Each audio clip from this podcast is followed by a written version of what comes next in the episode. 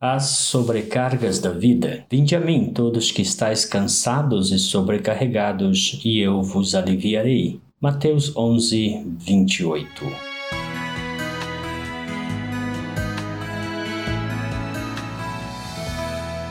Uma das sobrecargas mais pesadas da vida e que tem preocupado autoridades no mundo todo é a solidão.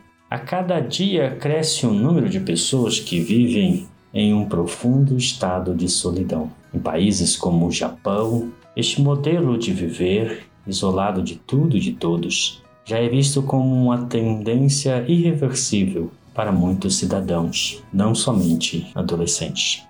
Há solidão e também solitude. A solitude é a opção por uma vida separada para algum propósito superior, oração, meditação, contemplação, e que tem como características próprias a intencionalidade e a duração específica. A solidão é outra história. A solidão é consequência de diversos fatores: frustrações, não corresponder às expectativas da família ou da sociedade, dores, perdas, Sentimentos de inadequação, bullying, sofrimentos variados, enfermidades e até mesmo por escolha própria de quem se isola do mundo.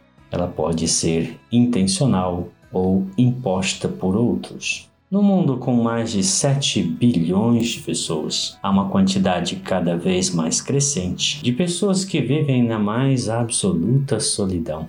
No começo, a solidão pode parecer uma boa opção, mas com o tempo ela se torna um fardo insuportável. Para que ninguém vivesse em solidão, Jesus criou a comunidade e deu a ela o nome de igreja. Na mente de Jesus, a igreja deve ser uma comunidade que acolhe, porque Jesus, o exemplo a ser seguido, acolheu a todos que buscaram acolhimento nele. Diz o Evangelho.